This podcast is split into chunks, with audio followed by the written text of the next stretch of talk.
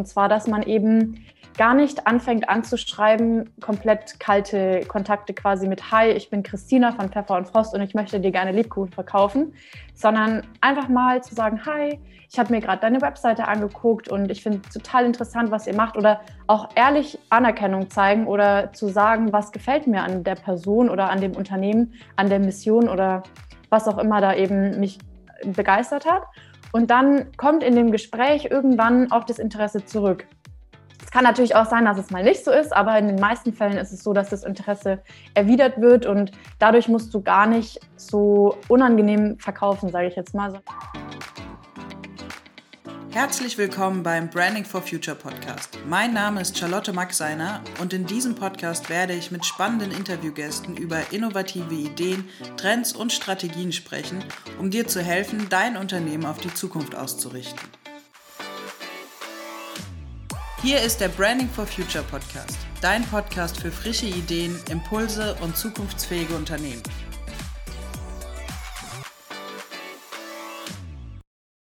Herzlich willkommen zur heutigen Branding for Future Podcast Folge. Diesmal ist Christina Lang von Pfeffer und Frost bei mir zu Gast. Und ich freue mich sehr, dass sie heute da ist und wir mehr über ihr Doing erfahren in dem Startup Pfeffer und Frost und über Online-Vertriebswege sprechen und bin ganz gespannt, darüber mehr zu erfahren. Hallo, Christina. Hallo, Charlotte. Danke, dass ich heute da sein darf. Ja, ich freue mich sehr, mal wieder über ein Zoom-Online-Call, einen Podcast. Also wir nehmen die ja nur so auf. Und es ist ganz witzig, weil du sitzt ja jetzt in Nürnberg, ne? Ja, genau. Ich sitze in Nürnberg in der Südstadt. Also es ist so verrückt festzustellen, dass man ja in den verschiedenen Orten Deutschlands eigentlich sonst unterwegs wäre oder man sich eigentlich live treffen würde und über Online ist es halt, irgendwie ist man ja trotzdem immer mit verschiedenen Städten verbunden, aber eben nur digital. Ja, ich finde auch so, Corona hat irgendwie dazu beigetragen, dass man von überall aus arbeiten kann plötzlich und dass man nicht mehr überall hinfahren muss. Und ja, das hat auch viel mit Nachhaltigkeit zu tun, meiner Meinung nach, dass man nicht ja. extra hinfahren muss für einen Termin. Das ist echt sehr cool.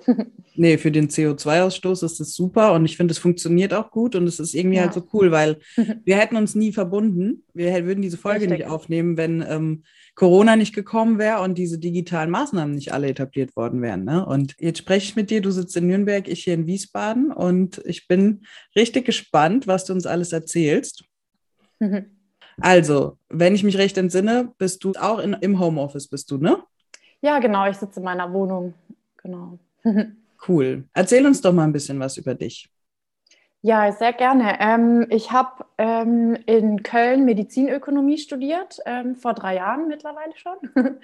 und ja, begeistere mich auch sehr für die Medizin und Gesundheitsprävention und wie kann man es schaffen, quasi gar nicht erst krank zu werden? Was kann man machen, um seinen Körper besser kennenzulernen? Das hat mich schon während dem Studium total fasziniert. Ähm, genau, dann habe ich meine ersten Erfahrungen, Berufserfahrungen in Nürnberg gemacht, in einer Praxis, also in einer Privatpraxis für Urologie und habe da gemerkt, irgendwie in der Verwaltung einer Praxis zu arbeiten, ist nicht ganz so mein Ding. Und auch mit der Hierarchie, die in so einer Praxis herrscht, habe ich mich irgendwie nicht ganz so wohl gefühlt. Mhm. Genau, ähm, habe da auch gemerkt, irgendwie mit dem Abschluss bin ich noch nicht ganz zufrieden und habe noch den Master äh, Medical Process Management hier in Nürnberg angefangen. Da fehlt mir gerade aktuell noch die Masterarbeit, die werde ich dann nach der Wintersaison anfangen und ja, habe zwischenzeitlich noch in einer Unternehmensberatung für Ärzte gearbeitet. Auch da hat mir wieder so diese Unternehmensstruktur einfach nicht so gefallen, wie ich dann, deswegen bin ich dann quasi zu Pfeffer und Frost gekommen, wo ich gemerkt habe, dieses Startup-Leben gefällt mir eigentlich ganz gut und immer auf Augenhöhe zu arbeiten und ja, mit aufzubauen, was da so entsteht und einfach, ja, sehr viel Verantwortung auch zu übernehmen und jeden Tag eigentlich irgendwie neue Aufgaben zu bekommen und über mich hinauszuwachsen. Genau, ansonsten, ja, ich bin gerade 26 geworden und mache gerne Sport und ähm, ja, begeister mich auch fürs nachhaltige Leben, wo, hat, wo mich Pfeffer und Frost halt auch nochmal sehr, sehr inspiriert hat wo ich auch nochmal voll viele Sachen hinterfrage, die ich bisher ja vielleicht noch nicht so optimal gemacht habe. Und da sind wir alle sehr stark in Bewegung bei Pfeffer und Frost, uns immer weiter zu verbessern. Genau. Cool. Vielen, vielen Dank für diese ausführliche Vorstellung. Bei so ein paar Sachen habe ich Fragezeichen. Deswegen ähm, hake ich da jetzt nochmal an manchen Stellen ein. Hast du schon eine Idee, worüber du die Masterthese schreiben willst, was das Thema sein soll? Ja, ich hatte eigentlich ein super cooles anderes Startup an der Angel sozusagen, die ähm, wasserbasiertes Desinfektionsmittel vertreiben. Mhm. Und es ist genauso viruzid und ähm, ja, genauso, wirkt genauso wie alkoholbasiertes. Es ist aber viel weniger schädlich für die Haut. Es ist viel besser für Kinder beispielsweise. Und da hätte ich gerne quasi eine Anwenderakzeptanzstudie gemacht in einem Krankenhaus, wo man guckt auf der Station oder im Eingangsbereich, wie wird das von den Nutzern sozusagen akzeptiert. Mhm. Und da, ja, da werde ich im, im Januar dann nochmal gucken, ob das klappt, weil jetzt war das einfach ähm, parallel zu viel auf einmal und deswegen ähm, gucke ich da im Januar nochmal. Und der Masterstudiengang heißt Medical Process Manager. Genau, genau, okay. also medizinisches Prozessmanagement. Ja. ja. Und was würdest du gerne damit machen, wenn du fertig bist? Ja, also ich habe durch mein Studium eigentlich gemerkt, dass ich auf gar keinen Fall im Krankenhaus arbeiten will. Das ist schon mal gut. Ja, es ist äh, für mich, ja, ich glaube, ich wäre da nicht an der richtigen Stelle sozusagen, weil mich das zu sehr, ähm, ich weiß nicht, es macht mich irgendwie betroffen, dass schon die Menschen so sehr krank sind und auch teilweise aus dem Krankenhaus nicht wirklich gesünder rausgehen. Und dann ist auch die Ernährung im Krankenhaus ein total großes Thema für mich, weil es einfach keine lebendige Nahrung ist oder nicht wirklich etwas, womit man gesund werden kann. Und deswegen würde ich gern in die Gesundheitsprävention gehen. Ähm, und genau, da bin ich gerade mit einer Freundin an einem Projekt dran, dass wir schauen, dass man erst gar nicht krank wird und wie kann man seinen Körper besser kennenlernen. Und genau, das würde ich gerne weiterverfolgen, dass ich da quasi früher ansetze als am Krankenhaus. Ja, sehr, sehr cool, weil ich glaube, ähm, dass wir das dringend brauchen. Also es ist ja oft so, dass die Medizin ähm, die Symptome bekämpft und nicht die Ursache. Und ich glaube, wir brauchen mehr Leute, die da ein bisschen innovativ werden und einen anderen ähm, Weg einschlagen, wenn sie sogar sich wirklich ja in einem Studium sogar Wissen in diesem Bereich angeeignet haben, so wie du das jetzt machst. Mega cool. Mhm. Und es passt natürlich auch zu Pfeffer und Frost, weil da ja auch wirklich der Fokus ganz stark auf der Nachhaltigkeit liegt. Ähm, und du quasi ja schon, also es passt ja ne, in dein Setting dann wiederum. Ja, total. an die Gesundheit der Menschen ja denkt, oder? Ja, es geht alles einfach um einen bewussteren Konsum und so, ja, wenn man mal in diesem Thema drin ist, dann fängt man auch an zu hinterfragen, was esse ich denn so oder wie viel esse ich davon oder ja, es geht auch ein bisschen um die Qualität des Essens, auch viel bei Pfeffer und Frost. Wir gucken, wo kommen die Zutaten her, ähm, wir optimieren unsere Produkte und das hat, für, also es kann nicht super gut miteinander vereinen. Und was noch ein zweiter wichtiger Punkt ist für mich, die Arbeit in einem Startup kann mir halt auch zeigen, wie ich später selber vielleicht mich selbstständig machen kann und ist wie so eine Bestandsprobe zu gucken, äh, bin ich diesem Druck gewachsen und ich lerne natürlich unheimlich viel, auch was Markenstrategie angeht und Markenaufbau, weil wir bei Pfeffer und Frost nicht einfach so reingestartet sind, sondern auch von Anfang an ähm, ja so einen so Markenstrategieberatung mit im Team hatten, Ellie und Hannes. Mhm. Und dadurch ist das, hat es von Anfang an so ein Gesicht gehabt. Und genau, also ich lerne da total viel und was mir total gut gefällt auch, ist, dass wir sehr auf Ästhetik achten und schöne Fotos. Und das finde ich, ja, wirkt nach außen nochmal viel größer, als es eigentlich aktuell ist. Also wir sind aktuell fünf Leute im Team. Saisonal haben wir dann noch Helfer und äh, Angestellte mit dabei. Aber genau, es ist eigentlich noch wirklich klein. Ja, wie seid ihr denn an die Markenstrategie rangegangen? Was ist denn so ein Learning, was du da hattest? Ja, also erstmal am Anfang waren ja quasi ähm, von Pfeffer und Frost Till und Yannick, die sind quasi mit der Idee vorgeprescht und dann ähm, haben die sich einfach mal an Ellie mit einer E-Mail gewendet. Hey, wir haben da eine saukoole Idee, aber wir haben keine Ahnung, wie wir das hochziehen sollen. Und ja, für quasi diese Ellie und Hannes Markenstrategieberater, die auch Designer sind, war das halt ein totales cooles Produkt, ein Foodprodukt zu designen. Also Pfeffer und Frost ähm, war am Anfang einfach eine Lebkuchendose und die Lebkuchen wurden plastikfrei verpackt. Ähm, für die Zuhörerinnen und Zuhörer, die das noch gar nicht wissen. Ja, die müssen wir jetzt, stimmt, jetzt sind wir ganz, wir sind schon mittendrin. Ja, ja, Vielleicht genau. ich noch mal ein Stück zurück. Also Pfeffer und Frost ist ein B2B-Anbieter, der Geschenke anbietet oder herstellt und ähm, quasi, was ihr jedes Jahr macht, sind die traditionellen Lebkuchen aus Nürnberg richtig? Genau, ja. ja in ja. einer sehr schönen Verpackung. Und ähm, ich habe sie leider noch nicht gekostet, aber von der Ästhetik her und vom Aussehen her sieht es super toll aus. Und es ist alles ähm, basierend auf nachhaltigen Produkten. Sowohl die Verpackung als auch das, was in den Lebkuchen drin steckt. Und abgesehen davon macht er ja auch noch so ein paar andere Geschenke im B2B-Bereich. Genau. Da können wir später auch nochmal drauf eingehen. Aber ähm, genau, das ist euer Hauptprodukt, oder?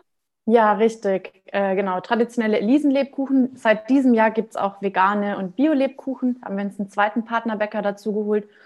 Und ähm, ja, das Besondere an unserem Produkt ist einfach die Verpackung, weil der Lebkuchenmarkt eigentlich schon ganz schön eingeschlafen war. Da hat sich in den letzten 100 Jahren wahrscheinlich gar nichts geändert und wir dachten ja. uns, an der Verpackung kann man einiges noch optimieren und wir wollten das Ganze halt auch moderner gestalten für eine ganz andere Zielgruppe.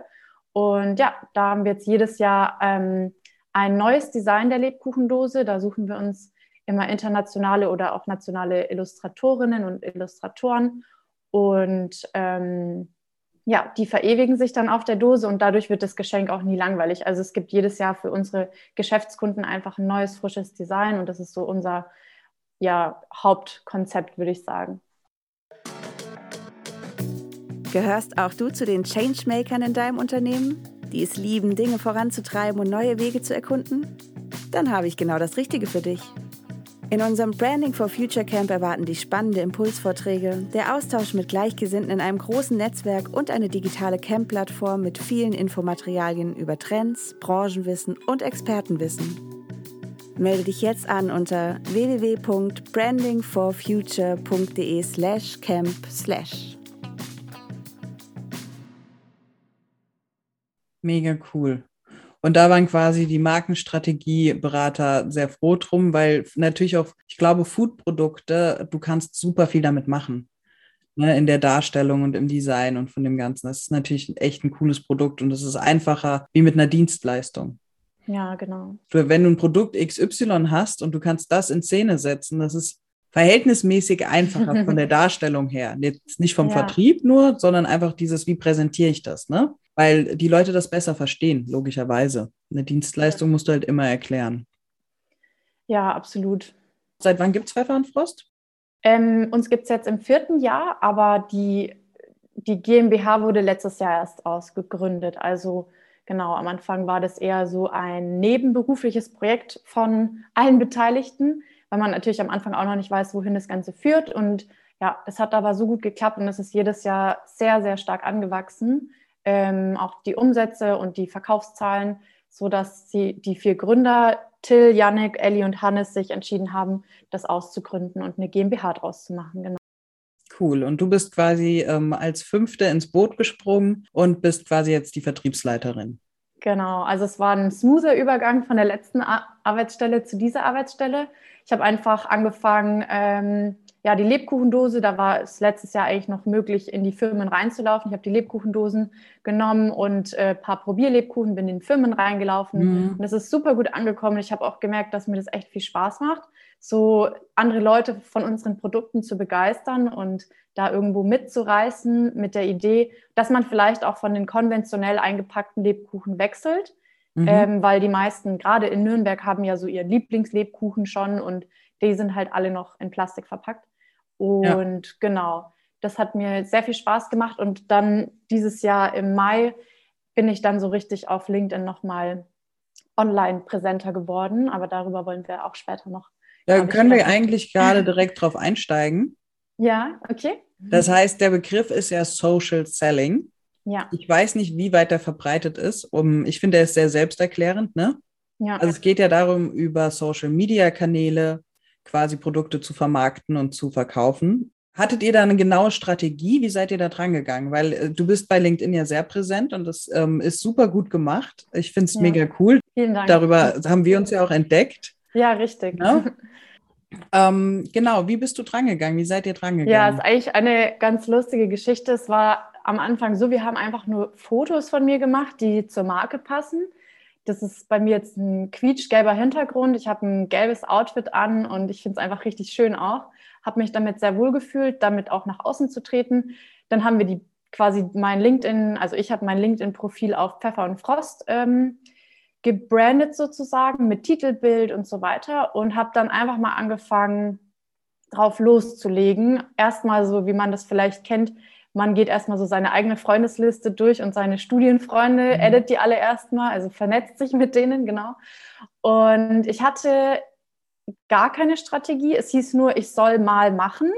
Und wir hatten intern halt selber, also eigentlich ist der Yannick schon präsent gewesen auf ähm, LinkedIn, aber hat jetzt auch nicht richtig regelmäßig ähm, Content produziert. Und ja, ich habe angefangen, wöchentlich einen Post auszuarbeiten, was am Anfang für mich total, ja, noch mit total viel Arbeit verbunden war. Mittlerweile geht mir das viel leichter von der Hand. Und ich habe gemerkt, dass da super viel Resonanz ja. kommt und ähm, ja, habe wirklich auch viel Zeit da auf LinkedIn verbracht und viele Leute, mich mit vielen Leuten vernetzt. Erstmal so ein bisschen, hm, ich würde sagen, querbeet und irgendwann habe ich ganz bewusst auch nach Unternehmen gesucht oder ähm, ja, Unternehmen, die mich selber begeistern, angeschrieben oder die Geschäftsführer dann angeschrieben. Und gerade wenn man einen Post veröffentlicht hat, der gut angekommen ist, kommen halt auch ganz viele Anfragen rein, was im Endeffekt, ich würde sagen, das auch Teil des Social Sellings dann war. Also, dass man nicht nur selber ganz viel pushen muss, sondern dass man die Sachen selber anzieht. Und dann habe ich mich auch mhm. mh, überhaupt erst mit Social Selling auseinandergesetzt, ein paar Workshops mitgemacht, ein paar Webinare und erst wirklich verstanden, was ich da mache, obwohl ich es schon eigentlich in großen Teilen richtig gemacht habe. Und zwar, dass man eben mhm. gar nicht anfängt anzuschreiben, komplett kalte Kontakte quasi mit Hi, ich bin Christina von Pfeffer und Frost und ich möchte dir gerne Lebkuchen verkaufen, sondern einfach mal zu sagen, Hi, ich habe mir gerade deine Webseite angeguckt und ich finde total interessant, was ihr macht oder auch ehrlich Anerkennung zeigen oder zu sagen, was gefällt mir an der Person oder an dem Unternehmen, an der Mission oder was auch immer da eben mhm. mich begeistert hat. Und dann kommt in dem Gespräch irgendwann auch das Interesse zurück. Es kann natürlich auch sein, dass es mal nicht so ist, aber in den meisten Fällen ist es so, dass das Interesse erwidert wird und dadurch musst du gar nicht so unangenehm verkaufen, sage ich jetzt mal, sondern es kommt ein ganz natürliches Interesse zurück und ähm, ja, wenn ich dann ein interessantes Gespräch hatte, habe ich oft auch einfach einen Videocall ausgemacht und wenn man sich dann auch mal persönlich gesehen hat, ähm, sozusagen, war das alles nochmal eine ganz andere persönliche Ebene. Und mittlerweile ist es auch so, dass ich wirklich Kunden über LinkedIn generiere, die dann sagen, hey, ihr habt doch diese äh, Lebkuchen, jetzt fängt bei mir gerade die Weihnachtsgeschenkeplanung an für Mitarbeiter und Kunden. Ähm, was hast du denn da so zu bieten? Und dann erst schicke ich zum Beispiel eine Sales-PDF raus, was wir da haben und dann werden erst Preise genannt zum Beispiel. Genau. Also mhm. eine Strategie gab es nicht. Ich habe das alles ähm, mir selber erarbeitet und bin da auch noch lange nicht am Ende. Also ich denke, da ist auch total viel Luft nach, nach oben. Ähm, ja, vor allem ist das auch was, was sich ja kontinuierlich weiterentwickelt. Ja, genau. Und ähm, man merkt da auch, dass sich dann immer phasenweise auch einfach das Interesse verändert. Also ich glaube, es gibt so Zeiten, da ist so ein direkter Verkauf oder so ein direkter Push total angesagt. Ja. Und dann kommt wieder eine, eine, Phase, wo das eher anders aussieht und man quasi ein bisschen ähm, ruhiger den Leuten begegnen ja. muss. Und dafür ein Gespür zu kriegen, ist, glaube ich, ganz ja. wichtig. Und ich finde es so schön, was du eben gesagt hast, ähm, dass die Kunden dann eher zu dir kommen. Klar, weil der beste Verkauf ist ja der, wo du überzeugt hast und nicht der, wo du überredet hast. Genau. genau. Also das ist ja sowieso so kontraproduktiv. Ähm, und es sind in der Regel auch die falschen Kunden dann. Ja. Also das ist ja so, du, du willst dann, also diese Zusammenarbeit kann gar nicht so schön und erfolgreich werden, weil es einfach nicht authentisch ist. Und ich glaube, das ist beim Social Selling so ein ganz wichtiger Aspekt, dass man authentisch bleibt und wirklich sein wahres Ich zeigt und auch ja, ja transparent. Ja, ist. du zeigst ja auch bei LinkedIn, das habe ich halt auch gelernt mit der Zeit, dass eigentlich die ähm, Posts, die am allerbesten gehen, tatsächlich immer noch Social Content sind, also etwas über dich als Mensch mhm. zeigen und gar nicht das Produkt. Und das habe ich auch in einem ähm, Webinar sozusagen gelernt, dass eher so 40 bis 50 Prozent sogar Social Content sein sollen. Und dann kommt mal so ein Experten-Content oder Content über dein Produkt. Und ja, ich hatte auch eine interessante Begegnung. Da ich mittlerweile treffe ich sogar LinkedIn-Leute persönlich und da sind super nette Kontakte dabei. Also cool.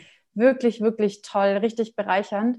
Und da hat einer äh, eben gesagt, weil es so ein privates Gespräch immer auf LinkedIn war, habe ich irgendwann natürlich mal gedroppt, hey, wie schaut es eigentlich aus? Ähm, planst du schon Weihnachtsgeschenke? Und er meinte, oh Gott, das mag er gar nicht. Und er hat äh, mir dann im persönlichen Gespräch das Feedback gegeben, ich hatte ihn schon längst an der Angel, obwohl ich nie das Produkt platziert hat. Aber natürlich weiß er, dass ich Lebkuchen mhm. verkaufen möchte und dass die Idee cool ist. Und da habe ich halt auch gelernt, manchmal muss ich vielleicht gar nicht platzieren, sondern die Leute kommen wirklich auf mich zu und haben das schon längst ja. in ihrem Kopf abgehakt, dass sie dieses Jahr bei uns bestellen wollen. Und das war auch so cool, dass ich da dieses Feedback bekommen habe.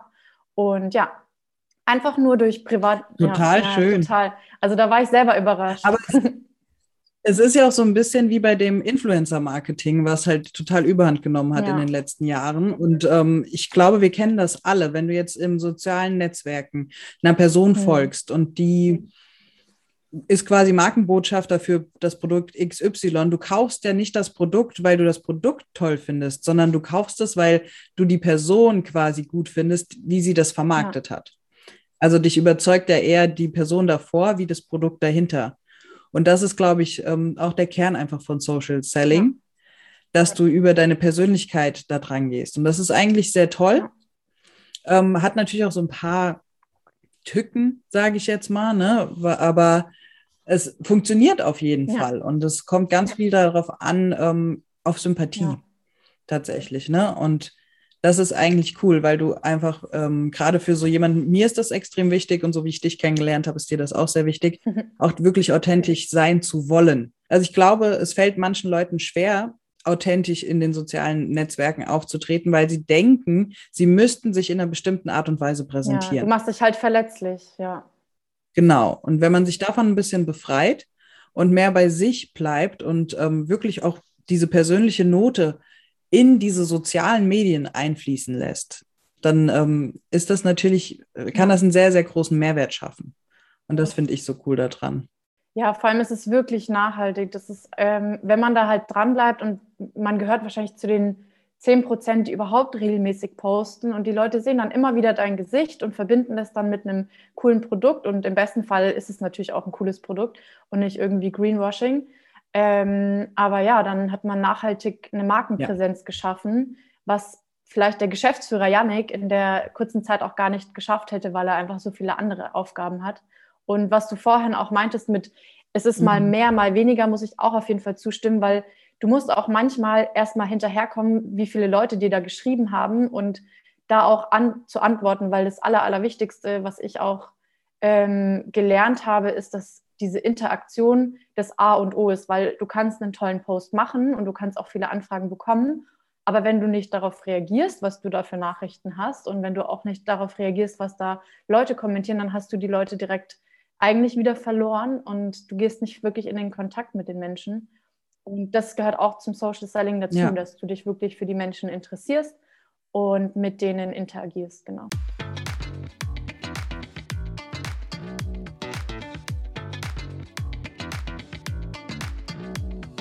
Das war unsere heutige Podcast-Folge. Vielen Dank fürs Zuhören. Schön, dass du dabei warst. Wir haben dir alle wichtigen Informationen und Links in die Shownotes dieser Folge gepackt. Hinterlass uns gerne deine Gedanken in den Kommentaren oder vernetz dich mit uns in den sozialen Medien. Du findest uns bei LinkedIn, Facebook, Instagram und Xing, wo wir auch regelmäßig interessanten Content für dich bereitstellen. Und wenn dir diese Podcast-Folge gefallen hat, dann freuen wir uns, wenn du uns positives Feedback in Form von einer Bewertung schenkst. Bis zum nächsten Mal, dein Branding for Future Team.